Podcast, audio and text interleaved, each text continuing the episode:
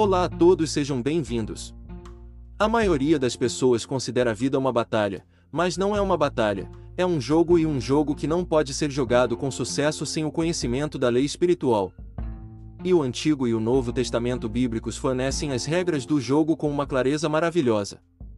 Jesus Cristo ensinou que tudo é um grande jogo de dar e receber tudo que o homem semear, isso também ele colherá, isso significa que tudo que o homem enviar por palavra ou ação, retornará a ele. O que ele dá, ele receberá.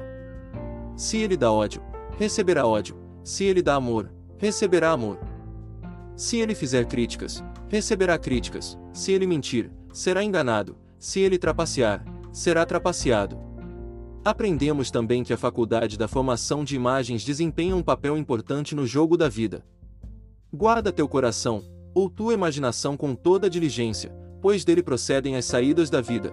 Provérbios 4, 23 Isso significa que o que o homem imagina, mais cedo ou mais tarde é exteriorizado em seus negócios. Conheço um homem que temia certa doença. Era uma doença muito rara e difícil de contrair, mas ele a imaginou continuamente e leu sobre ela até que se manifestou em seu corpo. Morreu, vítima da imaginação negativa e distorcida. Portanto, vemos que, para jogar com sucesso o jogo da vida, devemos treinar a faculdade de imagem.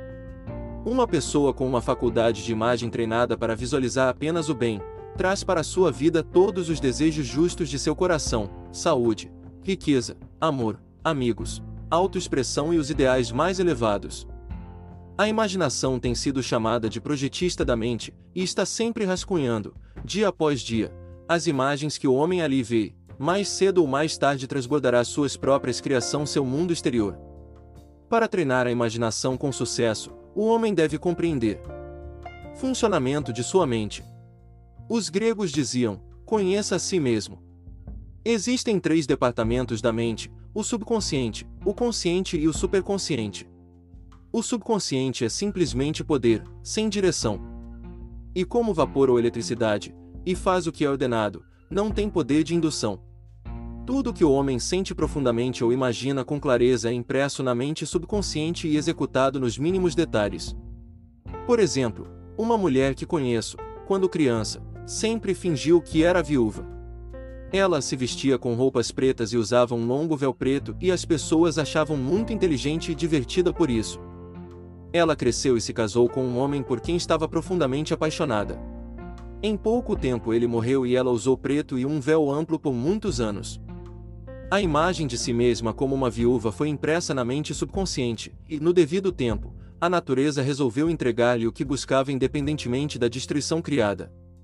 A mente consciente é também chamada de mente mortal ou carnal. A mente consciente é a mente humana e ela vê a vida tal como parece ser.